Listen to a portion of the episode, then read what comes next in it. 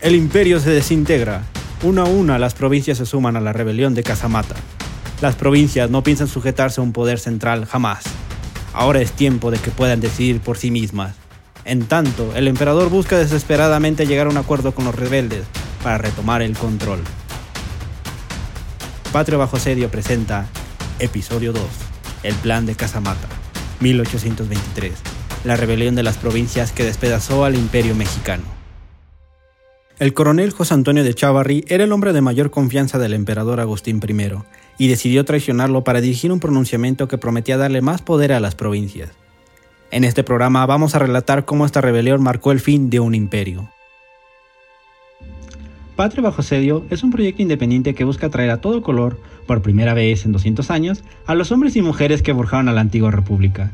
Con tu donativo a través de Patreon, nos permitirás rescatar a más personajes históricos del archivo y contar las historias más sorprendentes y fascinantes de la Primera República Federal. Con tu suscripción a Patreon podrás acceder a contenido exclusivo. Para conocer más del proyecto, puedes encontrarnos como arroba patria mexicana en Facebook, Twitter e Instagram. Se hallaba el emperador Agustín de Iturbide a medio camino para asistir a una corrida de toros que con retraso se celebraba en honor a su coronación cuando le sorprendió la noticia de que el ejército que había comisionado a sofocar a Santana lo había traicionado y ahora proclamaba una rebelión en su contra. Al día siguiente, el emperador canceló sus planes de ir a Puebla a fin de tomar el mando del ejército, pero en vez de ello, fue convencido por sus aliados de formar una comisión para hablar con los rebeldes. Iturbide entonces trató el asunto por la vía pacífica. El plan de Casamata fue lanzado el 1 de febrero de 1823 por el coronel José Antonio de Chávarri, y los generales Luis Cortázar y José María Lobato, quienes habían formado originalmente parte de las fuerzas imperiales enviadas a Veracruz.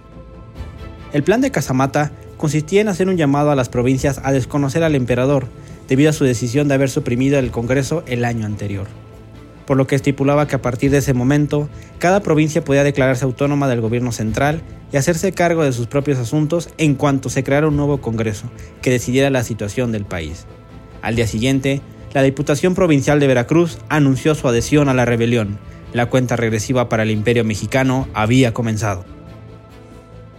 Los militares involucrados en el plan de Casamata pertenecían a las logias masónicas, y se ha afirmado por historiadores de la época que la logia de los escoceses tuvo un papel determinante en la caída de Iturbide, porque sus miembros se aliaron con los borbonistas, que nunca estuvieron de acuerdo con su llegada al trono y pactaron alianzas con los militares que tenían alguna influencia importante en cada provincia.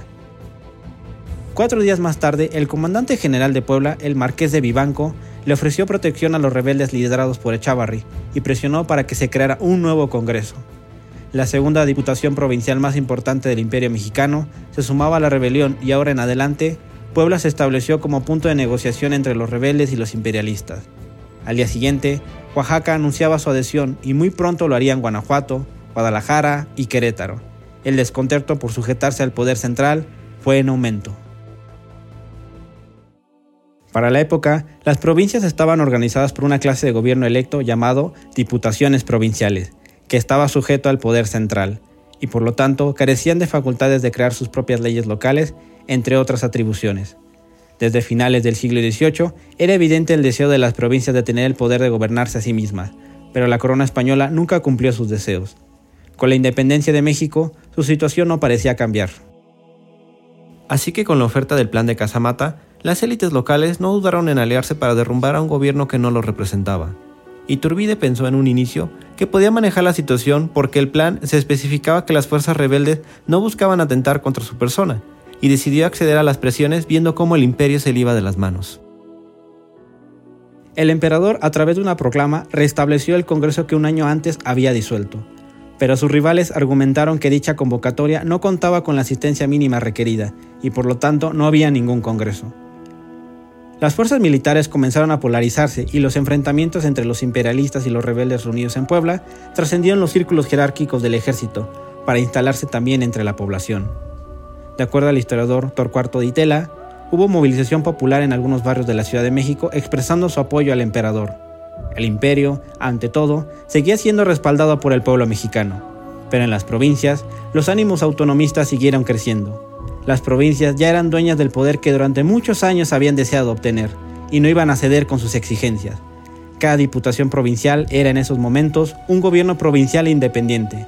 A un mes del plan de Casamata, la mitad del imperio mexicano había roto con el gobierno central y la rebelión seguía esparciéndose como reguero de pólvora. El emperador, viendo que estaba acorralado en la Ciudad de México y con virtualmente todo el ejército en su contra, decidió abdicar el 19 de marzo de 1823 y partir rumbo al exilio. Un mes y ocho días habían transcurrido desde el lanzamiento del plan de Casamata y el imperio se había quedado sin su cabeza. El Ejército de Liberación entró a la Ciudad de México el 26 de marzo y a los pocos días finalmente el Congreso se declaró constituido. El Congreso esperaba retomar sus labores de crear una constitución para México y apaciguar los ánimos autonomistas de algunas provincias. Pero su legitimidad era cuestionada, ya que no había logrado cumplir con su misión por perder el tiempo en asuntos menos urgentes. En resumen, el triunfo de la rebelión de Casamata provocó que el gobierno central perdiera el poder sobre las provincias, y la urgencia de crear un nuevo Congreso que plasmara un proyecto político donde garantizara la autonomía regional. Todos los caminos conducían al federalismo. El Congreso no aceptó la abdicación de Agustín de Iturbide al trono porque declaró en ese mismo instante que todos sus actos en el gobierno eran nulos y sin ningún valor. Por si fuera poco, en ausencia del ex emperador, y a manera de venganza, lo declararon traidor a la patria y amenazaron que si pisaba nuevamente suelo nacional, sería pasado por las armas. Con todas estas decisiones, el Congreso, que irónicamente había coronado Iturbide, ahora lo declaraba el enemigo público del Estado, Así fue como de un plumazo el imperio mexicano había desaparecido.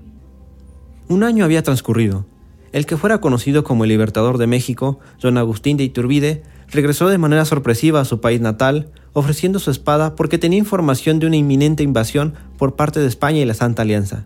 Pero fue arrestado y notificado de su fatal destino a su desembarco a Soto la Marina, Tamaulipas.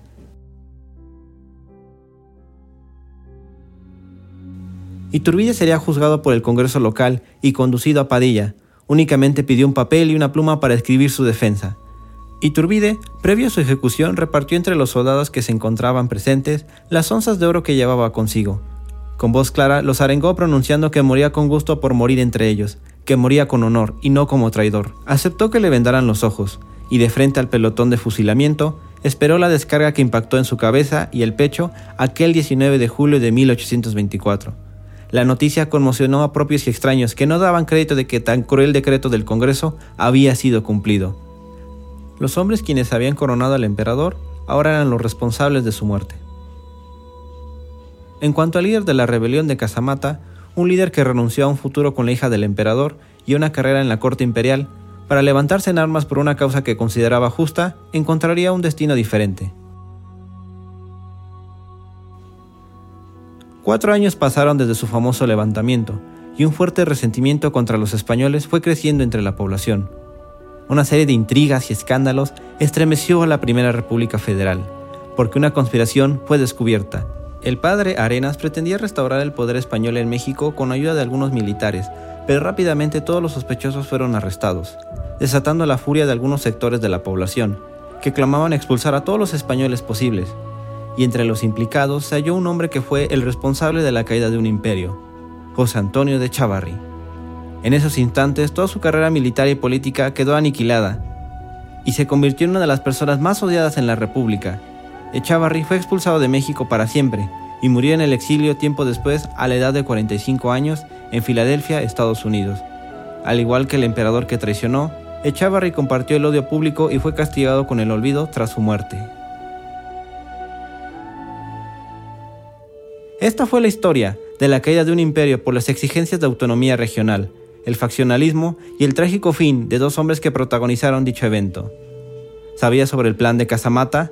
¿Te hubieras unido a la rebelión para defender a tu provincia? ¿Qué piensas que debió haber hecho Iturbide para que el imperio no se le cayera a pedazos? ¿Aún piensas que la fallida rebelión de Santana tuvo que ver con el fin del imperio? ¿Piensas que debe mencionar algo? Escríbelo en la caja de comentarios para discutirlas.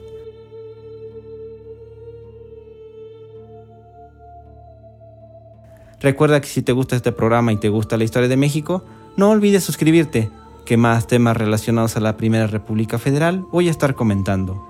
Gracias por escuchar. Nos vemos en la próxima batalla. Esto fue Patria bajo asedio.